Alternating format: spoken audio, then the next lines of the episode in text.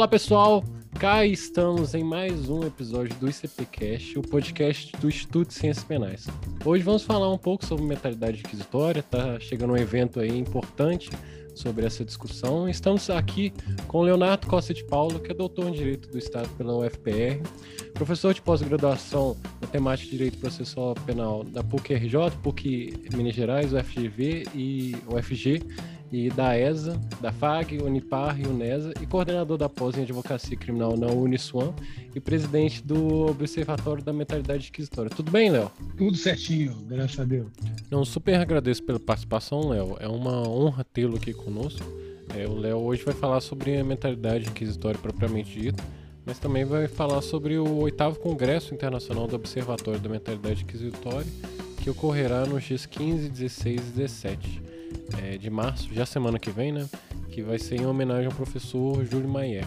É, pelo nome das pessoas que participarão, já dá para perceber que o evento vai ser de extrema qualidade, né?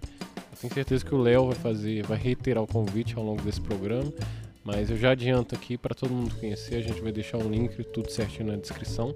E, e só para finalizar, porque o Léo vai adentrar mais sobre o congresso em si, mas é um evento muito importante para os estudantes do processo penal, né? Então já fica o convite aí. Lembrando que o ICP, o Instituto de Ciências Penais, foi fundado em 1999, durante encontro de diversos acadêmicos e profissionais das carreiras ligadas às ciências criminais. Como o próprio nome sugere, o ICP é um fórum democrático e plural de estudos e debates em torno do tema. Estimulando a reflexão sobre as inúmeras vertentes das ciências penais, honra sua trajetória acadêmica, assumindo como eixo institucional a defesa intransigente das garantias individuais decorrentes das premissas do Estado democrático de direito e da Constituição, discussões caras à sociedade. Através da produção acadêmica, organização de eventos e cursos, o ICP cada vez mais supera os limites geográficos de Minas e do Brasil, honrando a luta pelos valores que se propõe a defender. Fica o convite a todos os nossos ouvintes para que conheçam os projetos do Instituto. Vocês podem encontrar mais informações através das nossas redes sociais, no Instagram, arroba Ciências Penais ICP ou arroba ICPjovem, ou através do site icp.org.br. Venham conferir.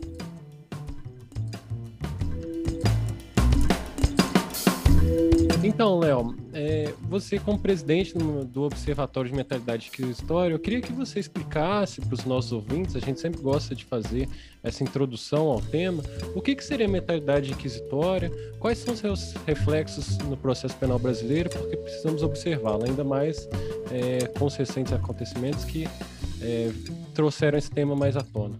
Bom, primeiro de tudo, é, tem que agradecer aí o grande investimento que o, que o, Instituto de Ciências Penais está fazendo a todo momento. Semana passada a gente passou aí, essa semana praticamente, né? Não tem nenhuma semana, passou por um grande empreitado do ICP, de fazer um, uma jornada aí de de disputa, de competição de processo penal e penal. Então, é muito, muito importante e ter, ter a possibilidade de ser chamado pelo ICP, tanto para participar lá como para participar aqui, é, é de, de, primeiro, de ser agradecido e porque o bom mesmo é ser lembrado. A outra, o outro dado importante é que quando a gente, a gente associa muito o ICP a Minas, muito embora a gente saiba que ele está para muito além disso, o bom é a gente estar tá aí conversando com os mineiros, mas a gente queria mesmo era estar tá gravando esse podcast, comendo pão de queijo, comendo aí um docinho de leite, alguma coisa, mas infelizmente a gente não está podendo fazer esse, essa presença física, mas ficar agradecido. Bom, é, sobre, sobre a pergunta, né, a, a, grande, o que a gente tem que pensar em, em relação à mentalidade inquisitória é talvez assim até a, a, a forma da gente pensar isso e deixar isso mais palatável também para todos, vamos dizer, para uma amplitude maior de alunos, é porque a gente às vezes acaba assumindo muito um papel ali academicista ou mais acadêmico, mais profundo, e às vezes fica parecendo sempre uma discussão muito etérea, uma discussão muito muito estanque para um determinado grupo. Então, não raro a gente vê aí discussões é, no STF, discussões no STJ sobre a função e atuação de um magistrado que está agindo de forma parcial, de um magistrado que age em conformidade como se fosse um acusador, um magistrado que reserva para si a função ex ofício de determinar uma prisão. Então, quando a gente pega é, efetivamente o nosso Código de Processo Penal, a gente vai ver ali é, bem, bem expresso algumas posturas que elas são definidas como inquisitórias. Até uma, uma questão interessante que a gente acaba passando, e, e foi uma grande discussão, acho que a Jamila nem, nem sabe disso, o Ícaro, quase ninguém é, percebeu, mas que a gente tinha lançado o Congresso da Mentalidade Inquisitória para discutir a mentalidade inquisitória. Só que a, quando a gente foi formar o grupo propriamente dito, né, que, que, se discute a mentalidade inquisitória, então qual seria a nossa função? Nossa função seria justamente a de ser observador, né, de observar a mentalidade inquisitória. Porque uma das tarefas para a gente alterar a realidade, primeiro, é identificar e conseguir fazer com que ela é, passa a se alterar. Então, é, o que, que e, e, qual é a grande questão? Que assim, por que, que a gente precisa observar a mentalidade inquisitória, que é o ponto, né? Por quê? Porque há e, e vai continuar sempre existindo persistências inquisitoriais e aí até em certa medida autoritárias, né? Nesse sentido, porque já que o inquisitório ele é, ele é usualmente é, uma ferramenta escolhida por sistemas autoritários, então há uma necessidade de a gente sempre estar observando as práticas inquisitórias e essas práticas inquisitórias com o sentido de, de poder, primeiro, primeiro evitar, né? É, na perspectiva de, de, evitar ou de reduzir a, as práticas inquisitórias, na verdade, ela vai surgir aí de uma identidade, uma dualidade, né? Porque a gente tem o inquisitório, qual seria o ex adverso, né? Ou o que, que a gente tem que ver como é o ideal, como é a prática que estaria pautado num processo é, a partir da nossa Constituição ou a partir de uma Constituição democrática. Porque a grande questão é que eu tenho até receio de algumas algumas correntes, algumas toadas, que vão, vão elencar, simplesmente vão se apegar e falar assim, não, não, a questão é o processo penal constitucional. Assim, mas tem um monte de tem um monte de arremedo de Constituição, tem um monte de arremedo de, de, de formatação constitucional. A gente, por exemplo, tem em outras constituições previsões sobre presunção de inocência. A gente tem em outras constituições previsões diferentes sobre vários assuntos, inclusive sobre inércia da jurisdição. O que a gente tem, na verdade, é, é, que observar, primeiro de tudo, que não necessariamente a Constituição, a gente não pode, a gente não pode se apegar texto de lei. A gente tem que, primeiro, para explicar, para entender o texto de lei, inclusive, a gente tem que entender a teoria. Então, por isso que quando a gente pensa em mentalidade inquisitória, a gente também tem que pensar naquilo que seria o seu ex-adverso, ali talvez uma mentalidade acusatória. Só que mentalidade ela vem no sentido de uma persistência, uma persistência de uma formatação inquisitória que ela continua permeada na, na, na, na, prática dos juristas. Então, quer aí você adote a ideia de hábitos, quer você adote as ideias eh, de vinculação de poder e de não diminuição aceitação diminuição de poder, mas não raro a gente vai perceber que a gente precisa justamente é começar a observar é, esses vícios e alterar. Então, o que, que vem a ser inquisitório, o que, que vem a ser acusatório, né? Porque você está tudo bem, mas e, e, como é que a gente reduz isso, inclusive de forma simples? Porque na verdade a grande questão é, é não ser complicado, é não ser tão complexo. Por quê? Muito embora a, os eventos, é, os eventos físicos, os eventos que são realizados, eles são complexos, mas como é que a gente vai compreender essa complexidade? Porque é, é essa que é a grande sacada. Então, a primeira coisa que a gente tem, tem que ter em mente é, primeiro, o que, que significa inquisitório, ou como que a gente vai entender um sistema inquisitório, e como a gente vai entender um sistema acusatório. É, acaba que eu sempre recorro e tento cada vez mais rapidamente conseguir explicar essa ideia de sistema, mas sistema é um todo ordenado ali com uma identidade de realização daquele princípio, daquela função que une todo o sistema, né, que a gente vai chamar por Kant de princípio unificador. Então, quando a gente pensa em sistemas, a gente vai ter que pensar num princípio unificador. E por isso que, para a gente entender no nosso sistema processual penal, é, ou em todos, né, a gente vai conseguir identificar nas práticas a atuação dos atores que tenham poderes que tem um poder dentro do processo. Óbvio, a defesa ela até tem uma espécie de um poder, mas é, é um poder de reação. Quem tem o poder efetivamente é quem está ali colocado pelo Estado. Então, quando a gente olha nesse panorama, e isso aí tanto o aluno de primeiro período quanto o aluno de último período vai conseguir entender, quanto o aluno de mestrado e doutorado, a grande questão é, é, é razoável eu pensar que eu posso ser julgado por um juiz que ele é o que me acusa? Será que eu consigo pressupor que uma sentença de um juiz que me acusa, ela é uma sentença que eu vou dar grau de validade? Aí essas, essas tônicas a gente já começa a, a conflitar, porque quando a gente lê o nosso Código de Processo Penal, tem coisas que vão estar pressupostas ou subentendidas como se fossem do acusatório e que no fim não são. Porque você pega, por exemplo, a previsão do Código que em caso do Ministério Público pedir absolvição, que seria em outros países dele retirar o caso, porque não teria validade de fazer um, de, de, manutenção daquele caso para se alcançar uma, uma condenação, quando o Ministério Público percebesse que o caso dele é muito temerário, ele retiraria a acusação, ele retiraria o caso. E aí, será que é viável? Porque aqui no nosso país internalizou, às vezes até uma ideia de teoria é, de, de de possibilidade do juiz é, fazer o quê? Fazer uma proteção sobre, sobre a cautela de forma de, forma, de ofício, a partir dele mesmo, a partir sem provocação alguma. E isso, isso vai estar espelhado, inclusive, no pedido. É, se, se o Ministério Público pedir para absolver o réu, o juiz pode condenar. Aí, quando a gente se dá conta disso, é a questão da gente olhar: será que esse sistema responde ao inquisitório? Será que esse sistema responde ao acusatório? Então, vamos observar. É, Jacinto, que é meu, um, um, dos definidores dos meus marcos teóricos, ele vai dizer que o princípio unificador é, diz respeito, é, ele aponta para a ideia da gestão da prova. Porque dentro do processo, o que vai importar essa perseguir, é, é perseguir alcançar o conteúdo probatório. Por quê? Porque é esse conteúdo probatório que ele vai ser levado para a sentença. Né? Não raro a gente vai desenvolver o raciocínio. Eu vejo muita gente até falando de advogado como aquele que está ao lado né, do, do réu, mas eu, eu não gosto muito dessa construção, porque eu acho que advocatos, né, advogado, é aquele que vocaciona é, quem está ao lado. Então, na verdade, ele dá voz à, àquele, ele dá mais voz. E isso tem muito a ver né, com o poder postulatório, com toda a possibilidade de você poder estar postulando. Então, voltando lá, e o Ícaro está me perguntando assim, mas, professor, e na verdade quebrando toda, toda a, a liturgia, porque jamais exigiria isso. É, a grande questão é, será que eu posso pensar? Então, como que eu vou pensar esse princípio unificador? O princípio unificador inquisitório ele vai dizer, então, que as funções de julgar, acusar e defender estão concentradas, ou é, mesmo que não é, formalmente, mas substancialmente concentradas em uma única pessoa, ou podem estar.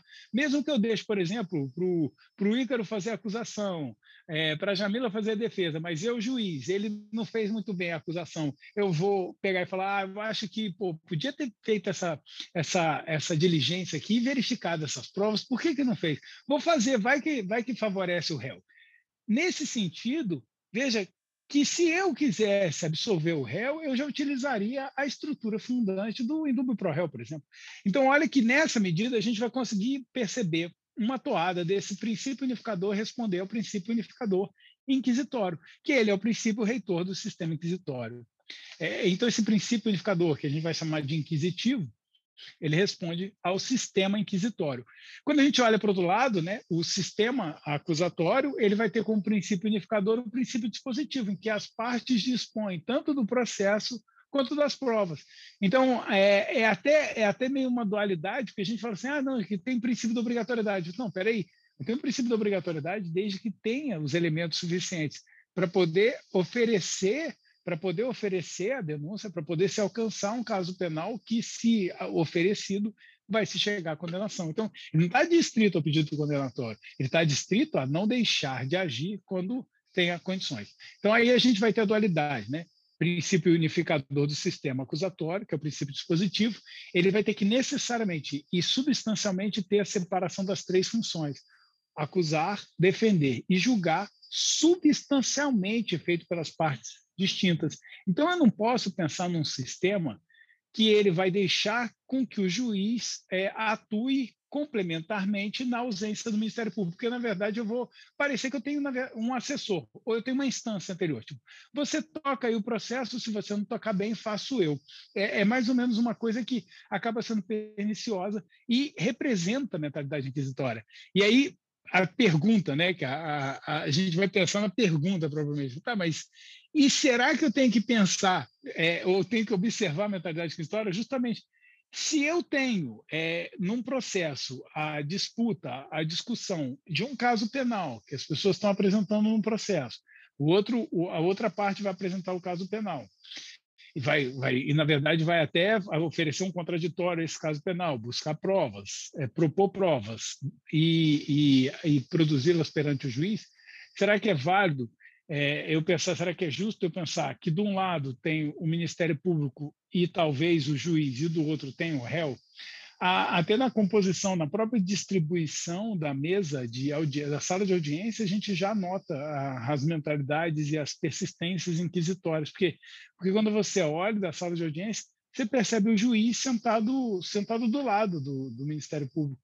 Enquanto que o, o, o, acusado, o acusado, né, ele fica ali como objeto de objeto de conhecimento, praticamente, porque e, e veja até mesmo o nome, né, é um nome tão impróprio, eu acho tão tão tão é, é, é, tão agressivo você chamar uma pessoa de réu, porque, porque na verdade você transforma ela em coisa. E, e na verdade, é, é, pelo menos é o sintoma daquilo que no processo ele transpõe.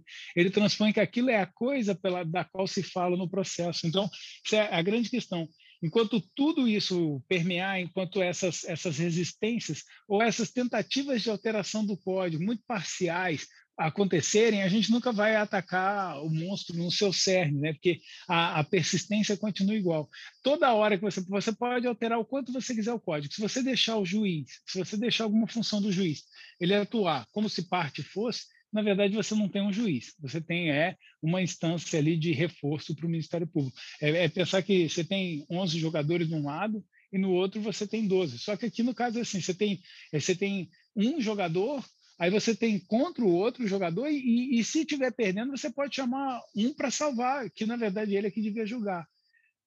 Não dá para a gente esperar, é, não dá para ter uma expectativa de, de sistema coerente quando a gente estabelece assim.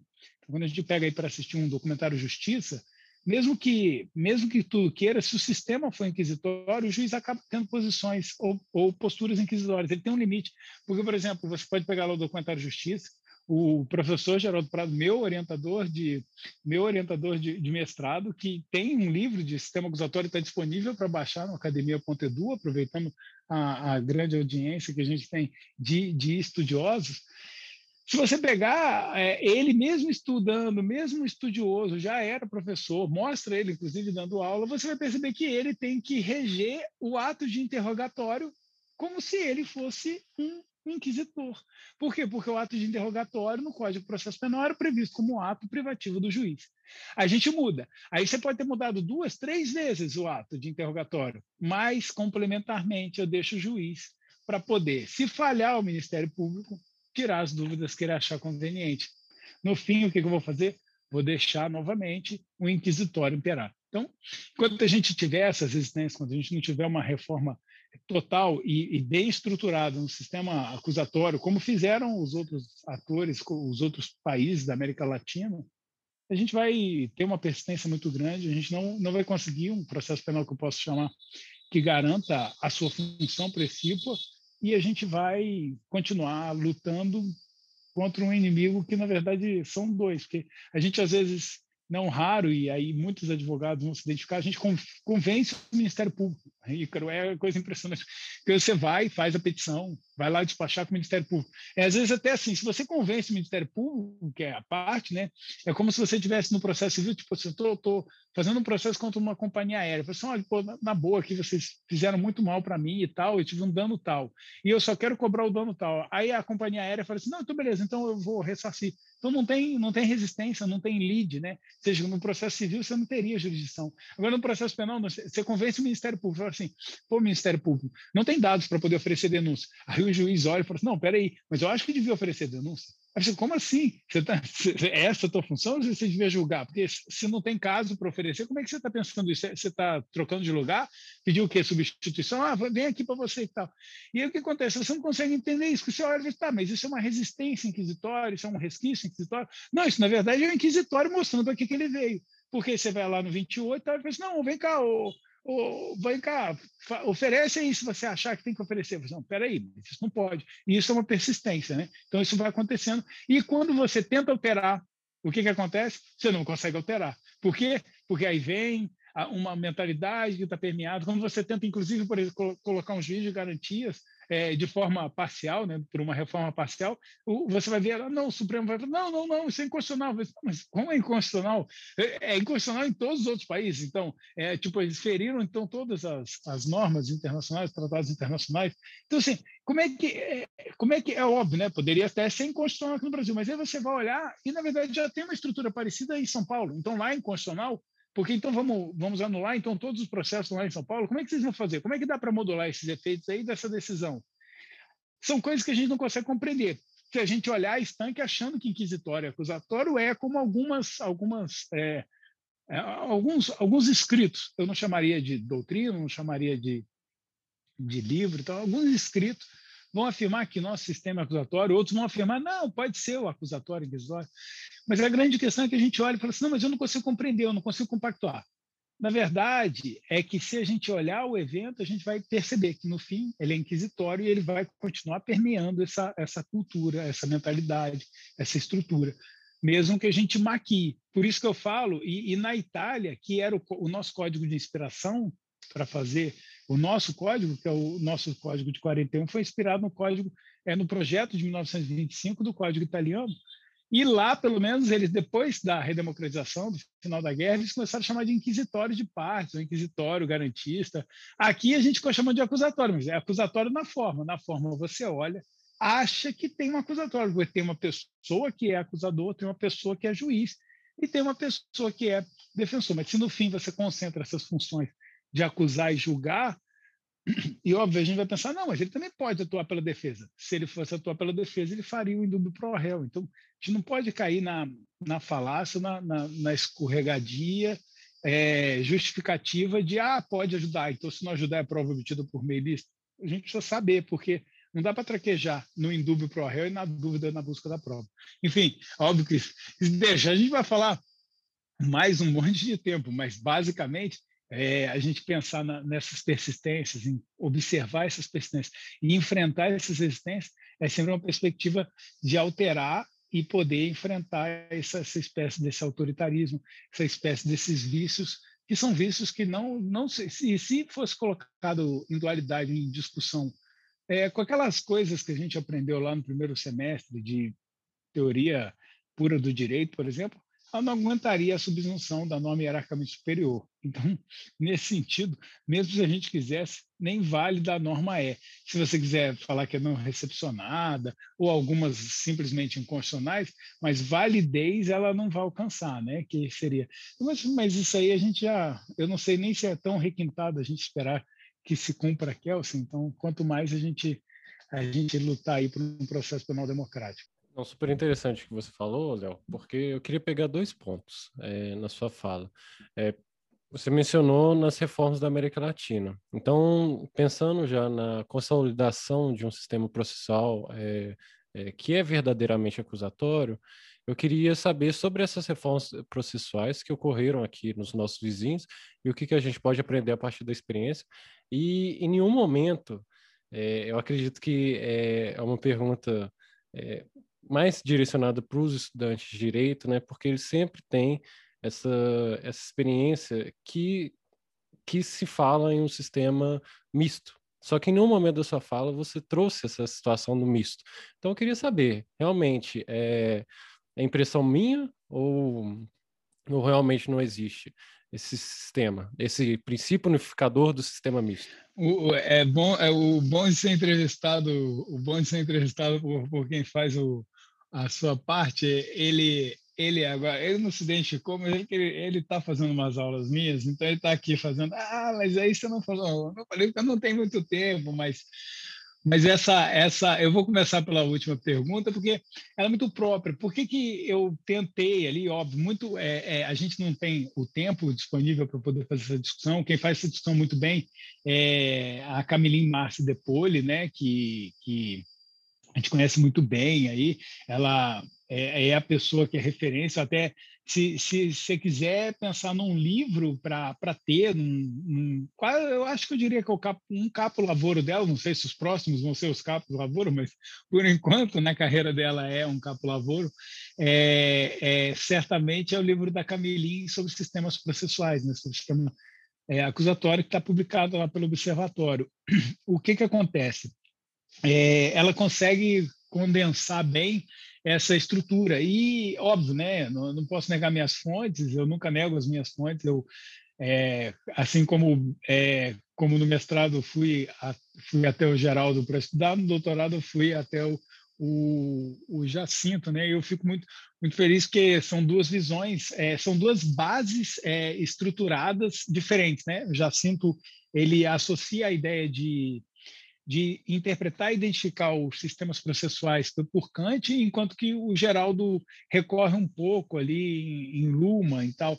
Ambos não vão ter princípios unificadores mistos. É, Luma não tem princípio unificador, você fala em, em círculos concêntricos permeados por um princípio que que passa como regra Eu não vou explicar, porque na verdade eu não sou estudioso de Luma.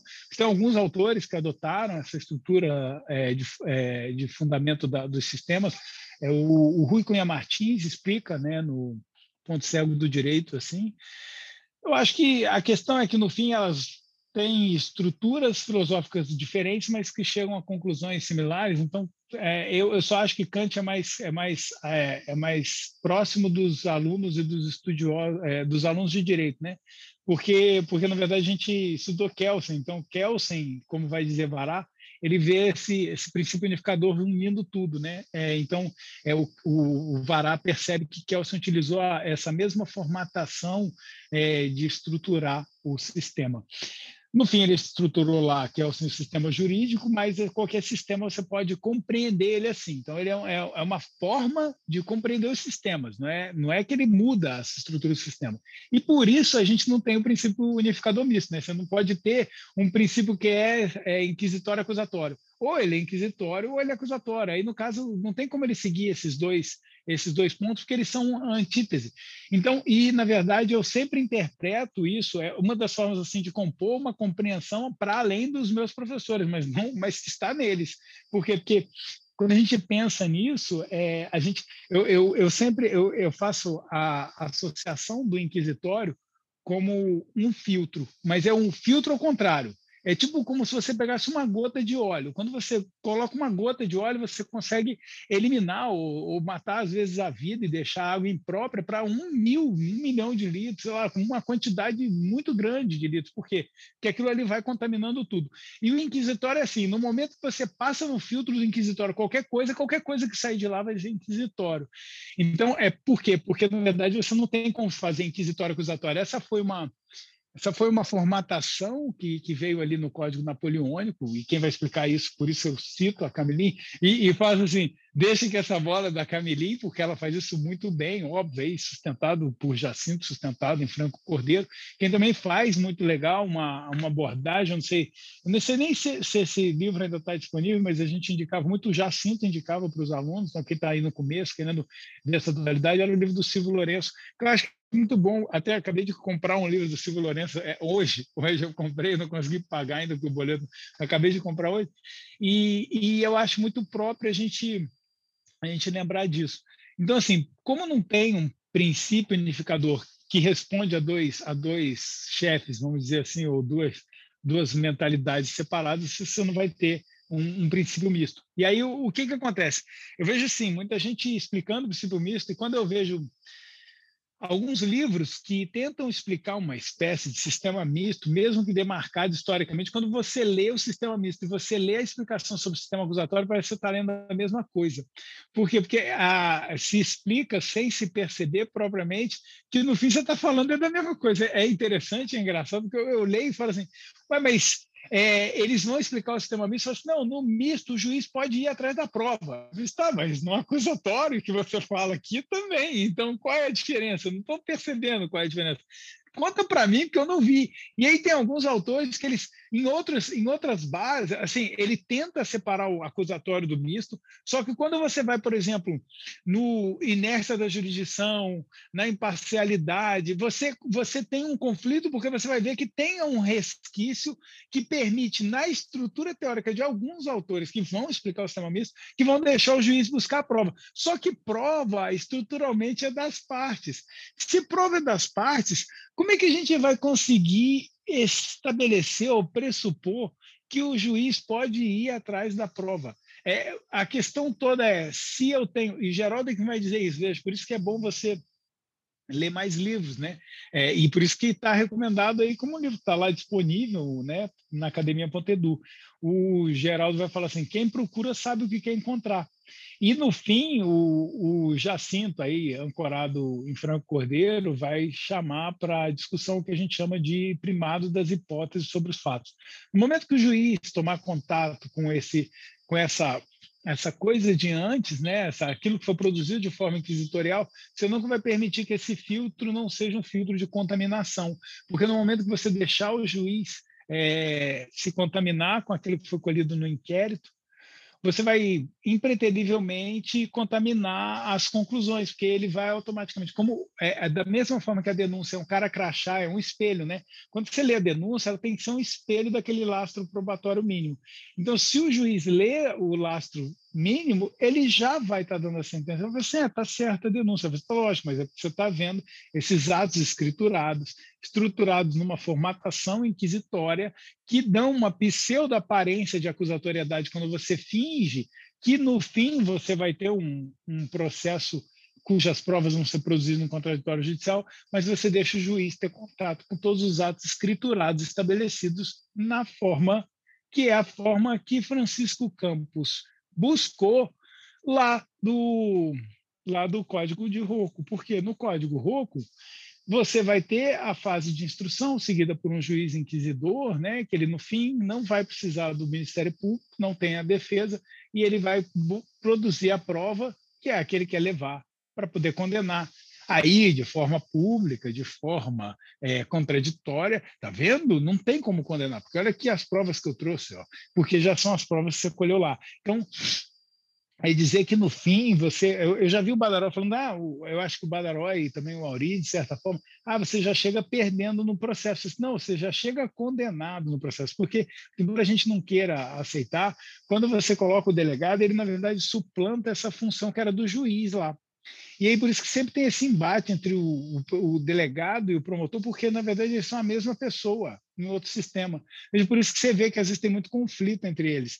Tem muito conflito porque eles são as mesmas pessoas, mas quando você separa da mesma figura, da mesmo, do mesmo ente mesmo, eles uma hora você vai ter colidência. E aí você fala assim: ah, não, mas pode ter a corrupção daquele ali, ó, que não sou eu. E aí você começa a fazer uma investigação direta para o Ministério Público. Mas é isso que fazia lá na instrução, né? porque, na verdade, na instrução você tinha o juiz na primeira fase fazendo inquisitório. Então, ele deu uma tentativa ali, e aí por isso que o Jacinto fala, né? que é, é Camintianeri, né? o, o, o Rocco, desde sempre, mas ele, mas ali você vai pegar ele sempre dando aquela, sempre dando uma forma de esconder essa possibilidade, porque você leva para a segunda fase, você leva para o segundo momento do processo, é tudo aquilo maculado. Então, você preserva uma investigação, mas uma investigação que, que no fim, para a gente, é a investigação, mas lá é instrução, que na verdade já vai condenar. Então, depois você faz ele público, depois você faz ele com debatimento, né? mas você não faz ele com garantias de trás. Até que chegou, acho que na década de 70, lá, teve um, uma pessoa que foi suicidada, né? É uma coisa engraçada a gente falar isso, mas é uma coisa, na verdade, trágica, porque aqui no Brasil a gente teve muito caso desse, a pessoa se suicidou no segundo andar com uma várias fraturas.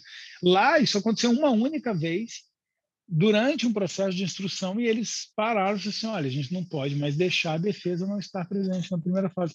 E aqui, quando você olha a investigação, né, a investigação a gente quase praticamente não tem a possibilidade da defesa estar presente. Eu não estou dizendo aí de tortura, eu estou dizendo da possibilidade porque, porque se Se a investigação atende uma identidade de oferecimento de denúncia de forma hermética, como a gente quer pensar que o delegado atua, ou como a gente faz esse, esse, essa, essa crença, então, na verdade, ele também vai ter que buscar os dados probatórios, elementos indiciários que a defesa pressupõe necessários. Então, ouvir as pessoas, que inclusive, que, por exemplo, se eu falar, não, mas, é, mas você estava lá naquela hora, naquele momento, naquele local, não, não estava. Ah, você estava com quem? Eu estava com fulano, a 500 quilômetros de distância. Eu falei assim, ah, então vou verificar. Então, veja, eu tenho um processo que, hipotético sempre, né? eu falo isso com a Jamila, é hipotético, eu falo, eu falo, com todos os alunos, não, é processo hipotético. Eu tenho um processo hipotético em que o meu cliente estava em outro local. Eu falei, tá, mas eu quero que faça aí a busca da, dos dados de geolocalização do celular dele, porque, vai, vamos supor, se ele tivesse numa live com o celular dele naquele momento, eu consigo descobrir se ele estava lá naquele, naquele local com aquele celular. Por quê? Porque ele estava numa live. Aí, se você pede isso para o delegado, o delegado, não, porque ele podia estar sem o celular. Você, tá, mas você não pode ter essa pressuposição. Basta ser oficial ali, o Google, eu que estou pedindo. É, é o próprio, é o próprio cliente que está pedindo. Eu estou pedindo por ele, né? Ou então um delegado, por exemplo, ou um juiz que, que não, eu não vou fazer, eu não vou buscar os dados de geolocalização porque ele podia estar sem, sem o celular. Mas você não sabe o que eu vou provar? Por que, que você está fazendo? Por que você está assumindo essas funções que não são suas? Porque você está me dando argumentação por que, que você não vai relevar a prova. Não, mas peraí, mas você nem sabe o que eu vou produzir? Então, veja, como é que eu jogo um jogo desse se eu já sei que esse juiz vai condenar? Eu não tenho que jogar. Ele já está condenado, porque ele já veio condenado de trás. Ele já veio condenado de trás, porque a gente já escriturou. A gente fez uma formatação de código escrito, de processo escrito, que ele pega essa ideia anterior. E aí vem a tua pergunta, né? a, a primeira. A gente tem sim muitos espelhos é, na, na, muitos espelhos na América Latina. Na verdade, a grande uma das lutas que o observatório tem feito muito, a gente até antes da pandemia estava tentando marcar uma ida até o até a Itália, né, para poder ver como está lá, é, conhecer as reformas que passaram lá a Itália, mas a gente não conseguiu. A gente também, e é o que o observatório já faz há, um, há mais tempo, a gente faz visitas e cursos que a gente ou, ou pede ou encomenda, vamos dizer assim, uma vez que a gente é, entrou em contato com o Uruguai, né, e pediu, pô, a gente precisa ver, a gente quer conhecer e entender a reforma uruguaia. Então a gente foi lá, é, viu como é que eram as instalações, como é que acontecia as videoconferências, às vezes quando a, a, testemunha, a vítima, não quer ficar presente. Então você vê a oralidade acontecendo, é uma oralidade completamente diferente da nossa. Então essa construção que a gente percebe dos outros países que estão enfrentando e fazendo umas reformas acusatoriais importantes, reformas acusatórias propriamente dito e, totais, são o que tem sido meio que meio que tem sido o ponto de contato e o ponto de observação. Então, para o observatório observar, a gente também tem que observar o outro lado. E a gente tem feito isso. Uma das perspectivas futuras nossas é, para além do curso, né, porque a gente vai ter aí, a gente vai ter o curso que a gente já faz com o Serra, depois que a gente foi ao Chile, é, fazer um curso que é promovido pelo Serra, que foi um dos institutos responsáveis por muitas reformas na América Latina, o Centro de Estudos Jurídicos de las Américas, né? É, o Serra ele ele promove aqui no Brasil já há alguns anos com o observatório a primeira fase, a primeira etapa, que dependendo da instituição e dependendo da organização, tem algumas etapas diferentes é, é, que ocorrem. A do observatório é uma etapa de três dias, então a gente tem esse curso que é para poder ver o, como que a gente tem que entender uma reforma processual penal. É, e, e aí tem a segunda etapa que ela era só, ela acontecia antes, da, antes desse momento pandêmico, ela acontecia fisicamente. A gente ia até o Chile, no, no nosso caso, como foi o primeiro curso, a gente foi direto no Chile e entendeu lá o sistema deles. É, é, absurdamente impressionante, porque a gente fala assim, nossa, tá vendo? É isso aí que é o sistema acusatório, a gente não consegue ver isso aí. E aí e a gente conversa com o juiz e fala assim, ah, mas e isso? Aí o juiz fala assim, não, juiz é juiz, promotor é promotor. Então é uma coisa interessante, porque ela teve toda uma, uma, uma materialização dessa reforma. A reforma ela não aconteceu de, de bate-pronto, ela não foi uma incorporação de uma lei processual é, julga, é, é, é, votada a toque de caixa ali, meio que com reformas, alterações meio doidas. Mas é porque, é, veja, a gente já tinha uma preocupação, porque no, no Código de Organização, acho que, acho que a gente tem uma lei complementar, se não me engano, é a 95, você não podia introjetar alterações meio esparsas em qualquer lei. que isso permitia que você pegasse uma lei de tributário e colocasse ali uma questão civil que ninguém ia ver.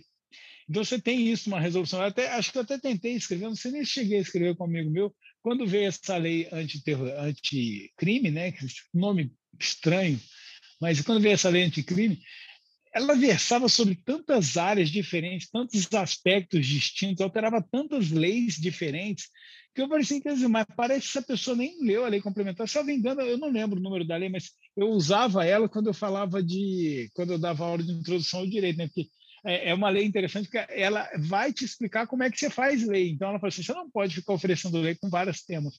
E aí, óbvio, é, teve uma, uma tentativa muito interessante, muito importante da tenta, de, de incorporação dos juiz de garantias, mas que, veja, é, sem alteração própria da mentalidade, a gente vai ter uma persistência e vai ter uma não compreensão. Ah, nossa, é que está desconfiando da gente. Não, o juiz de garantias ele é necessário para garantir que os outros juízes sejam imparciais, para garantir que o juiz que julga ele realmente julgue, que ele não esteja contaminado com aquilo anterior. Então, o que, que acontece? E aí, onde é que vem, né? Que a pergunta do Icaro, o Icaro deu razão, ah, dá a corda que ele fala. É, então, eu falei 95, né? Ele complementar 95, porque eu, eu, eu, tinha na cabeça que era 95, eu estava com receio, porque também quando eu dava essa aula, teve uma alteração que foi a lei complementar que incorporou, que foi alterada por conta da, da, da, que quebrou a primeira, vamos dizer, um dos primeiros golpes fortes da presunção de inocência, que foi a, a lei de, de não não poder votar em quem tivesse condenado em segunda instância. Então, aí como como dava, assim, era um exemplo muito claro que os alunos poderiam ver a, o descompasso entre o que a Constituição diz e ser tratado é, de forma é, é, como se o culpado fosse. Assim. Aí eu disse, não, mas não, não alterou uma norma processual penal. O que a gente tem? Então, era muito claro esse exemplo que a gente mostrava o descompasso entre o que está na Constituição e o que está na lei. E aí, retornando à pergunta, é: Será que, será que o que a gente vê fora do país, será que o que a gente vê para fora é importante? É de suma importância. Tanto é assim que a gente está realmente já aí para o convite, né, para quem já está mais na pesquisa. Óbvio, a gente, a gente sempre gostaria de chamar até graduandos, mas ele é mais voltado para quem já é mais acadêmico, para quem às vezes está numa pós-graduação, já está se ancorando. Mas que a gente vai oferecer o curso esse ano, né, do Serra é, acho que dia 14, 15 e 16 de julho, que acho que é uma quarta, quinta e sexta, se não for dia 14, 15 e 16, é, vocês confirmem aí, mas justamente com a possibilidade, como a gente está na pandemia, a gente vai oferecer ele de forma online e, na segunda, e no segundo momento, a segunda etapa, que, que até muitos alunos não puderam fazer presencial lá, ele vai ter uma segunda etapa teórica e depois, quando o mundo voltar a girar, é, vai fazer a visita lá. Uma das coisas, uma das tônicas do observatório, e eu dei essa volta quase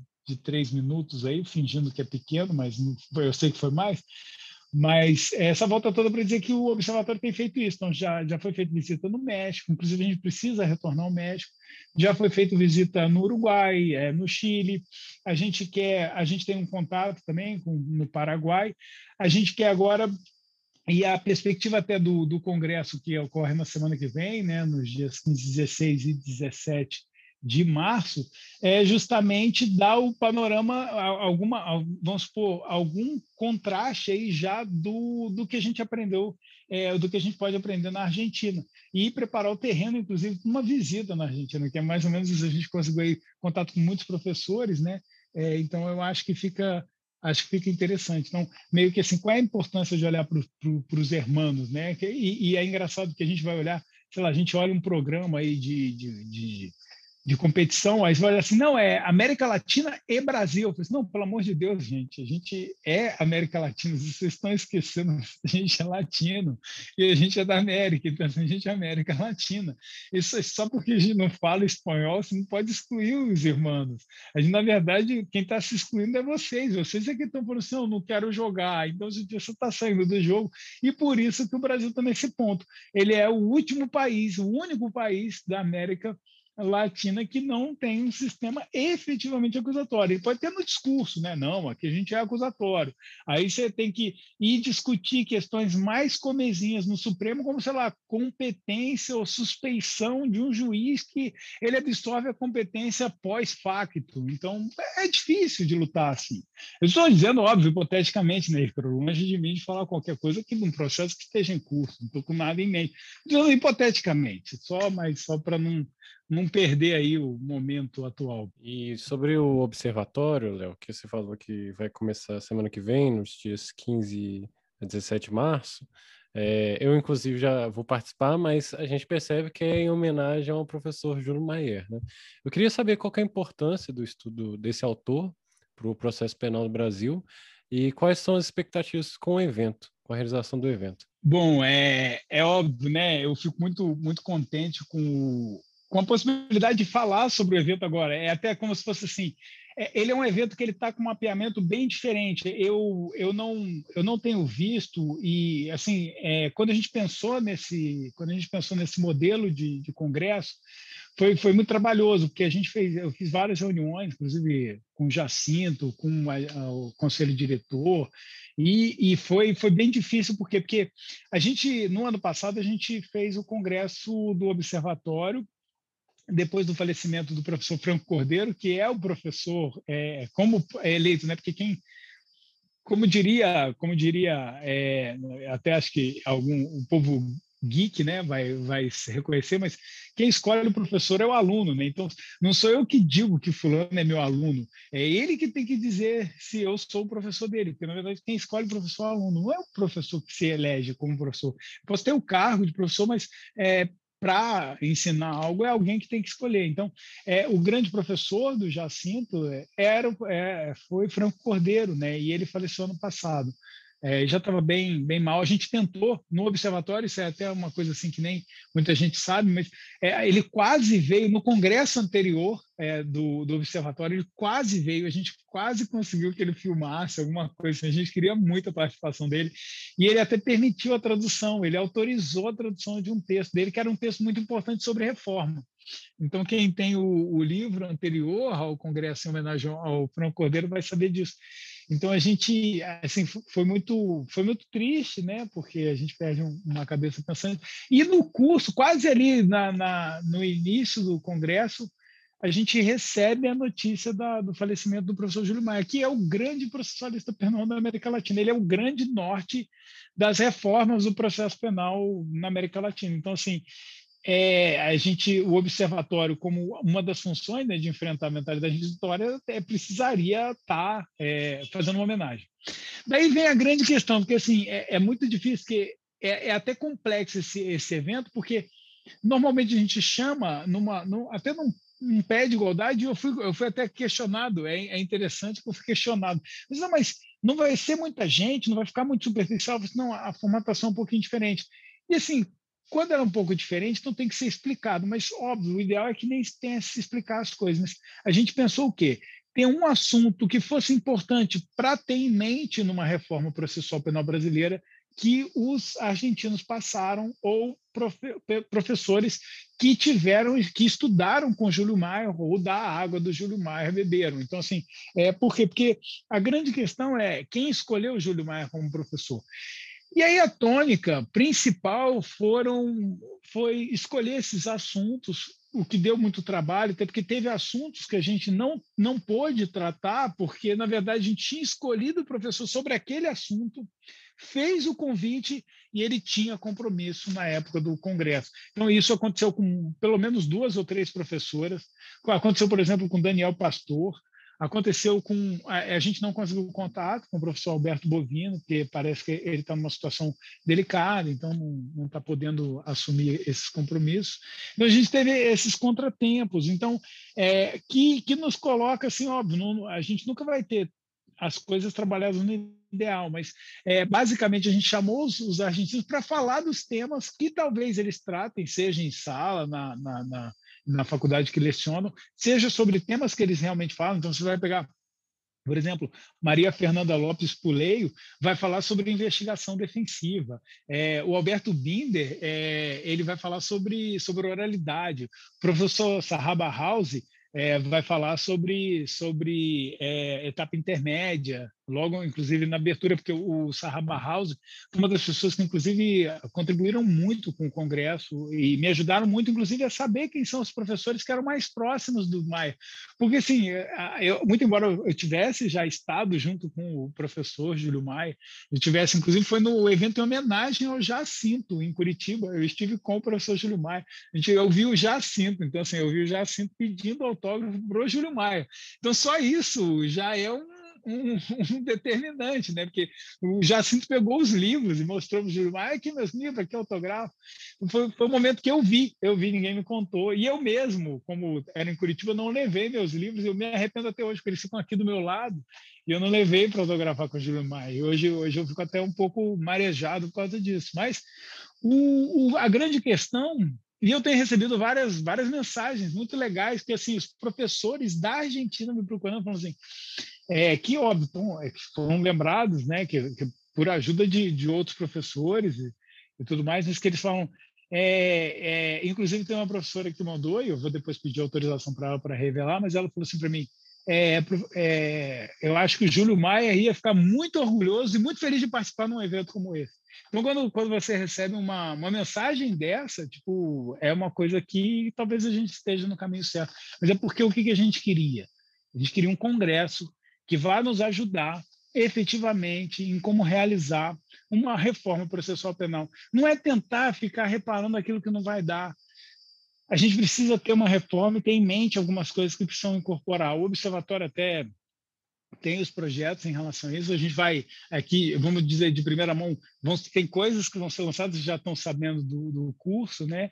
É, que vai ser lançado é, com o Serra em julho, mas que a gente também vai lançar lá algumas outras coisas que, para mim, são muito caras e a gente está fazendo uma batalha bem intensa para que isso tudo aconteça agora no Congresso. E, óbvio, quem estiver ouvindo depois pode poder acessar lá o, as mídias sociais, inclusive vai, ah, vai estar no YouTube do Observatório, está no YouTube do Observatório o Congresso em homenagem ao Franco Cordeiro, então já fica aí como, como um, um ponto de partida, é, é youtube.com.br observatório MI, mas basicamente a gente vai lançar grupos de pesquisa, então quem, quem quiser vir, eu sei que o ICP faz muito isso, eu fico muito feliz que, que é, os amigos, é que, é que os institutos eles são as pessoas, e as pessoas, é, o instituto não lembra, né, porque o instituto não é persona, mas o instituto não lembra, mas as pessoas têm tem lembrado da gente e eu fico muito feliz. O ICP, eu, eu, eu corporifico isso no CD na questão, porque assim, mas quem é do ICP que me chamou? Porque eu sei que tem muitos amigos, eu fico conhecendo, mas quem é que chamou mesmo? Eu nunca sei. E aí eu fico assim, pô, eu acho legal, porque eu também gosto de tanta gente no ICP que fica aquela coisa, né? É, e tem gente que é muito mais próxima, tem gente que eu estou trazendo agora, estou fazendo força para estar mais próximo, tô quase, quase, e eu jogo só, assim como está o Congresso acontecendo, eu jogo só as urgências, né? Pessoal, assim, não estou conseguindo dar conta de me ajuda aí. Aí, tipo, então é muito legal. Muito legal poder contar com o ICP. O apoio do ICP é indispensável, né? É, é com certeza, inclusive está lá corporificado, até mesmo no, no, Instagram do Observatório, no Facebook, que já é uma coisa mais demodê, né? Agora já, daqui a pouco até nem, nem Instagram, né?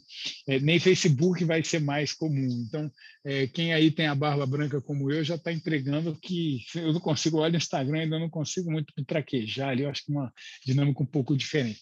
Porém, é, fica aí o convite, né? Se, se antes é, do Congresso, eu sei que tem um, um curto espaço de tempo para se inscreverem, mas tem lá é, bit.ly, né? Barra 8 Congresso OMI.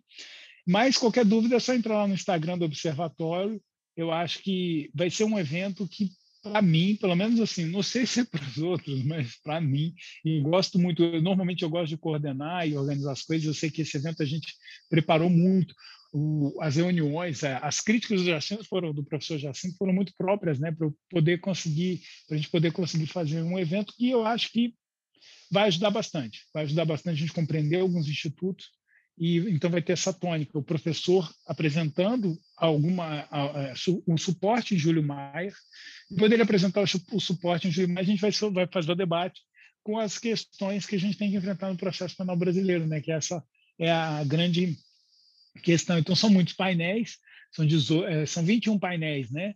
É, é, são é, de tarde, de manhã e de noite, mas os dois de tarde são apresentação de artigo, e que é na, quarta, na terça e na quarta, mas os outros vão ser os painéis principais, né, que é mais comum, e com essa com essa dinâmica, né? O professor ah, é, normalmente ele estrangeiro falando da base do Júlio Maia e a gente depois fazendo esse contraste com o que tem no Brasil sobre aquele aquele assunto. Então, está muito legal. Eu acho que vai ser uma coisa que vai marcar pelo menos vai ser sempre bom para poder assistir lá no observatório. Então, sempre a gente vai poder fazer referência ah, sobre esse ponto, por ter lá uma palestra explicando como foi a reforma na Argentina. Então, ele já é meio que uma, assim, para avançar e para vocês não, para a gente não chegar lá na estudar o processo argentino é, perdido. A gente já chega é, com alguma coisa em mente. Acho que é isso. Vai ficar muito legal. Não, perfeito. E, ô Léo, é, a gente sempre pede no final, né, que os nossos convidados façam uma consideração juntando tudo que foi exposto, né? Também uma indicação de obras, né, para o nosso público. Pode ser peça de teatro, filme, desde que uma delas não seja relacionada ao direito, propriamente ao direito. Então, eu queria te fazer esse convite também. Eu queria aproveitar e reforçar o seu convite para todo mundo conhecer o Mentalidade Inquisitória. É, tive contato com o evento, né? Primeira vez que eu fiquei sabendo no evento foi ainda na graduação que foi o professor Vinícius, né, que inclusive a gente já até fez um programa com ele, falou sobre o evento. E os trabalhos envolvidos pelas pessoas que irão expor no evento é muito bom, né? É, a gente vai conhecendo as pessoas, a gente vai tendo contato com o trabalho e eu posso ter certeza que o evento vai ser de uma excelência muito grande. Bom, é, é sempre difícil pensar, não que seja difícil pensar numa obra, né? É mais eu vou, como a gente está nos dias atuais, né? Eu pensaria aí talvez num filme. É, eu vou, eu vou fazer as recomendações que estão tá na minha cabeça mais por conta da, das aulas que eu dei essas duas semanas últimas. E aí fica às vezes na aula.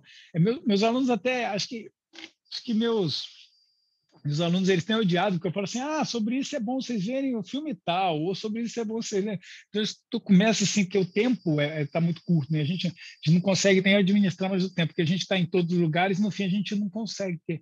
Tipo, ah, agora eu posso estar no congresso, na palestra que está acontecendo lá não sei onde. Então, é, foi uma das tônicas que nos ajudou a trazer, sei lá, 19 professores estrangeiros, 18 professores estrangeiros, mas também é a tônica que torna difícil, porque ao mesmo tempo eu tenho que estar em algumas situações, alguns lugares diferentes. Mas, é, por causa disso, e porque a gente usa a câmera de, por isso, eu lembro e eu tenho ficado assim, tipo, até quero re, é, revisitar melhor o, o, livro agora, mas para quem não quiser o livro tem o filme. É, o 1984 está muito propício no momento atual, a gente está olhando o tempo inteiro para uma câmera, então a gente fica olhando ali a câmera e não raro a gente está dando aula, por exemplo, a gente está olhando é para a câmera, porque às vezes nem o, nem o aluno, o aluno está vigiando a gente, ele está olhando e, e, e, às vezes está tá com alguma situação, não pode ficar com a câmera aberta, mas, mas 1984 e talvez, e, e, vamos dizer assim, como se não fossem textos ou vídeos que são do direito, porque para mim eu olho essas coisas eu só vejo, só vejo jurídico, né? Mas é, eu também pensaria ali no a onda, né? Acho que está muito muito interessante.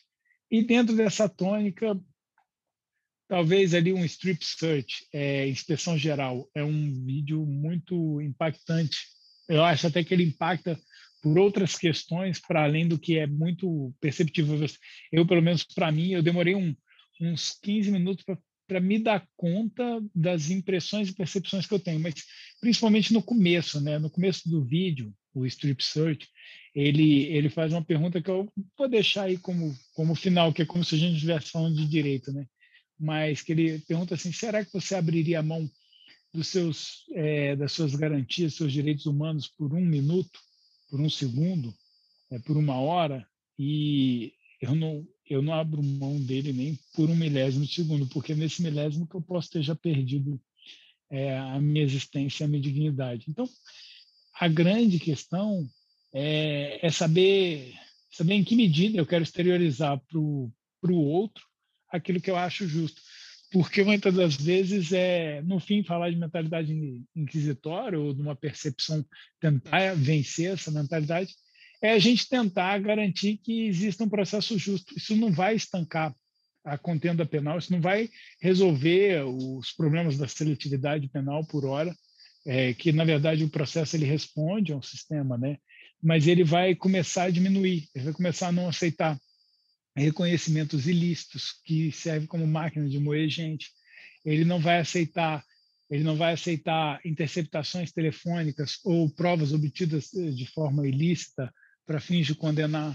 É, então, é, na medida em que a gente a gente não pode abrir mão e não pode compactuar para poder reduzir essas garantias. É, é, isso que talvez o observatório esteja muito. É, desde o começo, na Gênese, a gente sempre pensou em uma formatação de fazer um processo penal que não é, e não é, e, e veja, tem muita gente, eu vou dizer para você, que muita gente acha, ah, mas isso vai, é, e, e, aí eu vou usar até as palavras de Francisco Campos, porque na verdade mudou-se o tempo, mas nos mudou, não mudou-se as vontades aí, parafraseando até, é, é, revertendo ou subvertendo o, o poeta.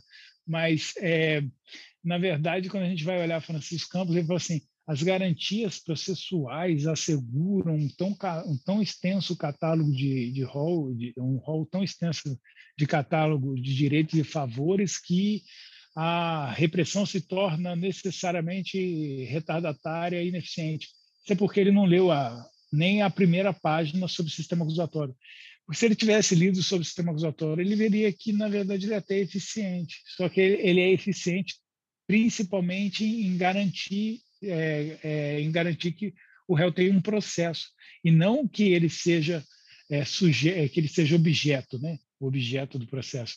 E aí ele é que para ser acusado, para ser para realmente ter chances de, de, de, um debate no processo, você não pode deixar o juiz tomar a função do, do acusador e não pode deixar e não pode deixar o réu desguarnecido. Mas então por isso a gente precisa necessariamente observar essas essa mentalidade, enfrentar a mentalidade e tentar fazer com que a Constituição seja implementada. Bueno, acho que é por aí.